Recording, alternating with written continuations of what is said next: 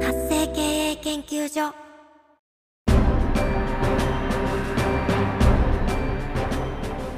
主婦やママさんのための独立企業の知恵袋。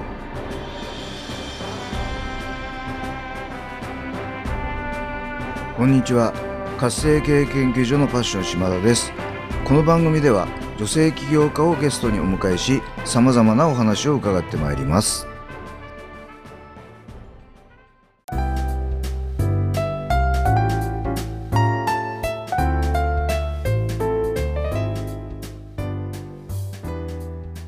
皆さんこんにちは今回のゲストは着物講師の角田春菜さんをお迎えしてお話を伺ってまいります春菜先生こんにちはこんにちは。よろしくお願いいたしまはいようこそこの番組にお越しいただきました今日はよろしくお願いいたしますす。はい。はいではですねまずは春菜先生の自己紹介からお願いしたいと思いますはい。改めて、着付け講師をしている着物春の角田春菜です。今、祐天寺、まあ、目黒区ですね。目黒区の祐天寺で着付け教室をしています。はいはい。ありがとうございますありがとうございます。あの春菜先生お見けお見受けしたところお若いんですがまだ20代と伺いましたけども、はい。ね ギリギリ。あギリあのギリギリそんな20代の若い春菜先生がこうね着物の先生ってちょっと意外だったんですけどもはい。はいこの着物講師具体的に今どんなお仕事をされてるか教えていただいてもいいですか？はい。ありがとうございます。はい。えっとですね、私25歳の時に着付け教室を始めまして、で、今は、まあ、着付けの教室、まあ、着物の着方ですね。はいそれと出張での着物のお着付け、はいそういったことをやっています。はいあの出張で着物着付けっていうとどうでしょう？例えばパーティーに出席するとかなんかイベントだとかそういうことなんでしょうかねそうですね。もう今この時期ですと秋になると七五三のお問い合わせが結構多くてですね。はいでうちのサロンが、まあ、祐天寺にあるので、まあ、ご近所の、まあ、中目黒目黒区恵比寿そういったところのお母さん方から、まあ、出張で、まあ七五三のお支度をしたいということで着物の着付けとあとヘアメイクはいをやっています。え春菜先生がヘアメイクもやられるんですか？ヘアメイクはですねパートナーがいるのではい。私はもう着付けに専念し、あそうなんでですパートねナーにヘアメイクをお願いしであ。私の生徒さんの中にもあの本業がヘアメイクの方がいるので、はい。まあ、そういった中で自分たちのチームとして一緒に活動しています。なるほどですね。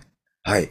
そうか。えっ、と着付け着物を持ってあのね先生のところに行かないと着れないからそれをご自宅に伺ってやってあげるっていうことでしょうかね。そうですねやっぱりコロナの影響であの写真館での撮影よりかは、うんあの外でのはいカメラマンさん呼んで、まあ、外での撮影っていうのも増えているようで、はい。そうするとお支度は、まあ、美容室に行ったりだとか知り合いの人に頼むっていう方が多いんですけど、まあはいなかなか知り合いに着付け師さんピンポイントにいる方ってそうそういないのではい結。構検索で、まあ、ご近所で着付けだとか調べると、まあ、ご縁いただいてうちが当たって行ったりとかっていなるほど。なるほどですね。はい。で、あと、その着付け教室っていうのは自分で着物が着れるようになるための、いわゆる着付け教室でよろしいですか、はい、そうです。ははいい、皆さんが今想像している通りのもう一般的な着付け教室で自分で着物を着られるようになるということで、あとはあの自分で着付けるコースと、自分ではなくてお相手、人に着せるコースっていうはいその2つのコースを今やっています。なるほどですね。すなわち、あの、まあ、春菜先生の、はいまあ、お弟子さんというか、はい、そういう方を作っていって、はい、その方々がこう着付けをの仕事ができるようになる、はい、そうです。そういう方を、まあ、指導する、そういうこともやってらっしゃるということですね。そうですね。はい、最初は、まあ、おしゃれ感覚で自分で着物をまあ着られるようになったらいいなっていう憧れから入った方でも、自分で着られるようになると、まあ、せっかくだったら自分だけじゃなくてお友達にも着せられるようになりたいなっていう方もいるので、はい。まあ、その技術を、まあ、結構この業界着付け師不足、まあ、高齢化でもありますので、まはい。あそういった着物好きな生徒さんとはい一緒に、まあ、仕事仲間としてチームで一緒に仕事したりとかもしてますね。なるほど。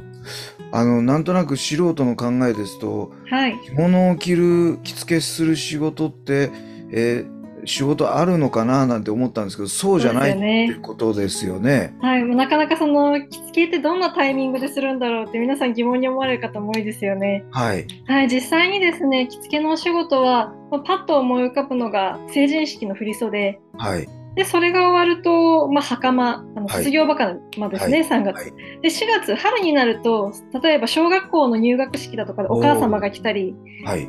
はい。で、梅雨ぐらい、だいたい6月ぐらいになると結婚式が増えてきますので、参列者のお着付け。なるほど。うんで、夏になると、もう花火大会だとか、イベントが結構多くなりますので、浴衣。はい。で、また9月になり、ちょっと落ち着いてきたなと思った頃に10月、11月と秋になると七五三ラッシュがあるので、はで、その合間にお宮参りが入ったり、はい。はい。というような感じで何かしら結構シーズンごとにいろいろ日本の行事とそういった季節の行事とともに需要がポロンポロンとあるような感じですかね。なるほどですね。あの、女性の方はね、なんか卒業式でこう、袴の方がね、はい、断然多いですよね。そうなんですよ。はいこうこれいつぐらいからこんな感じなんですかね？袴の登場は結構最近なので、そうなんですね。はい。までもっていうかあの思い浮かぶのがハイカラさんが通る歌と思うんですけど、はいはい結構着物のその種類としては比較的新しい方なるほどですね。うん、じゃあまあ、あの、その着付けの技術を学んで、いわゆるマネタイズができるっていうことになるわけですよね。そうですね。それもやはりその結構職人寄りの業界でもあるので、はい。やっぱりその上手な人の方に仕事が集中することもありますし、はい。ただ、あのレベルによって現場とかも合わせてご紹介したりするので、うんどんどんそのやる気ですかね、やはり。その熱意、上手になりたいだとか、そのスキルをものにしたいっていうようなやる気がある方はどんどんまあ活躍できる場が意外とあるような印象ですね。なるほど。うんありがとうございます。はい。ではですね、春菜先生がなんでこの着付けのお仕事を始めることになったんでしょうか？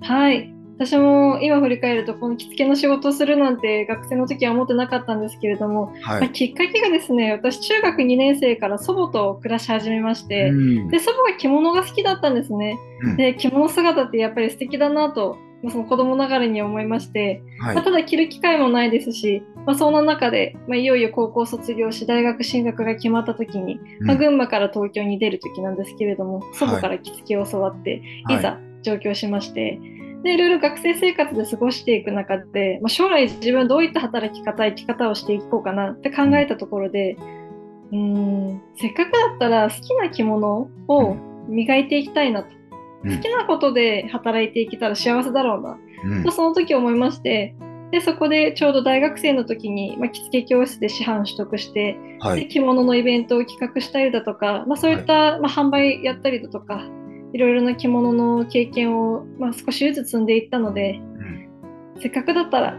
その好きな着物で起業しようということで卒業して着付け教室を始めて今に至ります。おお。じゃあ、お勤めになったことはないんですか？そうなんですよ。すごいですね。最近はい若い方々は結構そういう方いらっしゃいますよね。結構思い切ってただ当時は周りの人に結構反対されたり、せはい。めてどっかの会社に入って社会人経験を積んでから、まあ、起業した方がいいんじゃないかだとか、はいそのしかも着物の業界なんて結構社用産業ですしうんどう生きていくんだみたいなその、まあ、私を心配してくれるからこそのうん言葉だったんですけれども、まあ、今振り返れば、まあ、やる気うん元気 あればはい。大丈夫いういや。素晴らしい。はい。はいありがとうございます。では、春菜先生がこの仕事をするためのはいミッション、使命を教えていただきたいです。はい、私のミッションはですね、着物を通して、まあ、女性たちの心を豊かにしたいなと、うんまあ、具体的にどういったことかというと、まあ、着物って結構憧れの対象であることが多いと思うんですね。はい。で、まあ、着物嫌いな人ってそそんなに多くはなくてただ、まあ、着物って憧れるけどなかなか着るきっかけがないな難しいなと。うん。いや実際そんなことはなくてですね、はい。うん、私はこの自分の着付け教室の仕事を通して、まあ、着物を着た時の自分その高揚感っていうこの、なんでしょうね結構言葉にするのは難しいですけどうん。心のときめきっていうのを多くの人におその得るきっかけそして共有するきっかけっていうのを作っていきたいと思ってます。はい。うん、ただ私自身もその着物を着ただけで結構その気持ちがパッと明るくなることがあったりだとか、はいあとはその違う自分になれるじゃないですけれどもはい。着物が自分を後押ししてくれるうん。そんな感覚が結構あったのでこれから輝いていきたい頑張りたい女性としてもっと楽しんでいきたいそういった前向きな女性たちに対して、まあ着物を通してその活動の後押しをしていければなと思ってます。なるほど。ありがとうございます。ちなみに、原田先生は普段から着物を着る機会はやっぱ多いんですか？そうですね、まあ、最近今妊婦期間なので、はい。まあ、毎日着物っていうのは減りましたけれども、はい。まあ、ただ妊婦でも今7ヶ月目なんですけどうん。そういったパーティーというかその人との会食というかちょっとビジネス的な感じな場でははい着物を着ていきますし、あまあ、ただそんなにだからといって無理はせず自分の体調と合わせて、っていうようなことで週の半分は着物を着てますかね。うんそうなんですね。はい、はい、ありがとうございます。ではですね、えー、まあ、あの、原田先生がその社会、うん、まあ、いわゆる会社員を経験せず、独立起業されたっていうことなんですけども、はい、その独立起業する際、もしくはされた後ですね、まあ、いろんなご苦労な点があったかと思うんです。はい、あの、どんな点にご苦労されて、それをどうやって克服されたのか、もしくは今その最中でもいいので、えーお話しいただければ嬉しく思います。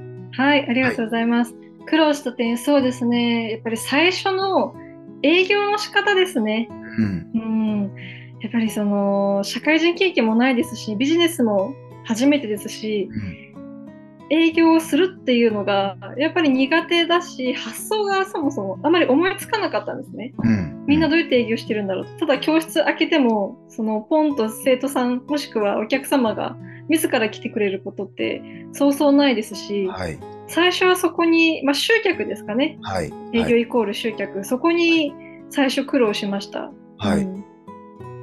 これどうやって克服されたんですか？そうですね。私の場合はもうすぐにそういった異業種交流会だとか、うん。まあ、ビジネスマンの集まるコミュニティうん。そちらに参加しましたね、はい。うん。で、そこでの人脈を広げていって、まあ、ご紹介をいただくみたいな感じでしょうかね。そうですね、ご紹介いただいたことによって結構仕事につながったりとか、はい直接のお客様でなくとも、そのお客様をご紹介してくださるキーマンの方うんとつながれたり、っていうのはそういった紹介でのその紹介をいただきながら、その活動をしながら自分で自主的に例えばその LINE うん。を作って、ただ LINE 作っただけだと集客につながらないので、Google マップで登録したりとか、そういったまあウェブを使っての集客の活動は、まあ、同時並行でやってました。人でのあのご紹介と、ウはいェブでの集客。一番最初にあの成果が出たのは人の人の集客ですかね。なるほどですでね。時間が経つにつれて、ウェブの集客も少しずつ入ってくるようになり、はい。っていうような感じでした。なるほど。ありがとうございます。では最後になりますけども、これから独立起業しようとしている、あるいはすでに起業されている主婦やママさんに対して何か一言アドバイスをお願いできればと思います。はい、そうですね。私からのアドバイス、なかなかアドバイスできるほどの立場ではないんですけれども、はいただ同じ、その、まあ、独立起業されてるママママさんだとか女性っていうのは多分好きなことはい。で起業されてることが多いと思うので、はい。なんか同じ仲間として一緒に今後も心折らずに好きというその純粋な気持ちを忘れずに一緒に頑張っていけたらなと思います。はい。ありがとうございます。あのね、原田先生もこの学校卒業してすぐ起業家になってね、多分はいすごい大変だったと思うんですけど、はい。その着物が好きだっていう気持ちで、まあここまで来れたそんな感じなんですよね。そうですね。やっぱり好きだからこそ続けられる。はい。その仕事のためにやってるというよりかは、好きなことを続けるために、そしてそれが楽しいから続くんですよね。好きなので。はい。だからこそ今までこうやってこれたんだと思います。はい。ありがとうございます。ではですね、あの、もっともっと春野先生の話を聞いてみたいとか、あの、私もちょっと着付け学びたい。で、学んだことをこう、活かしてマネタイズしたいみたいな人もいらっしゃると思います。あの、春野先生にアクセスするためにはどうしたらよろしいでしょうか？はい。はい、えっと、ホームページがございますので、まあ、そちらに書いていただき、LINE、メール、そういったことも、もうホームページ上でつながっているので、お好きな方法で、気軽にご連絡、メッセージ、まあ、何でも言うのでください。はい、はいありがとうございます。で、あの、ポッドキャスト、YouTube の説明欄、概要欄の方にですね、春菜先生のホームページの URL を、えー貼っておきますので、えーそちらからアクセスをして、えーいただきますようにお願いいたします。はい、ありがとうございます。はい。ということで、今回のゲストは、えー着物講師の角田春菜さんをお迎えしてお話を伺ってまいりました。春菜先生、本当本当に今日はどうも、あの、たくさんのお話をいただきまして、ありがとうございました。今日はありがとうございました。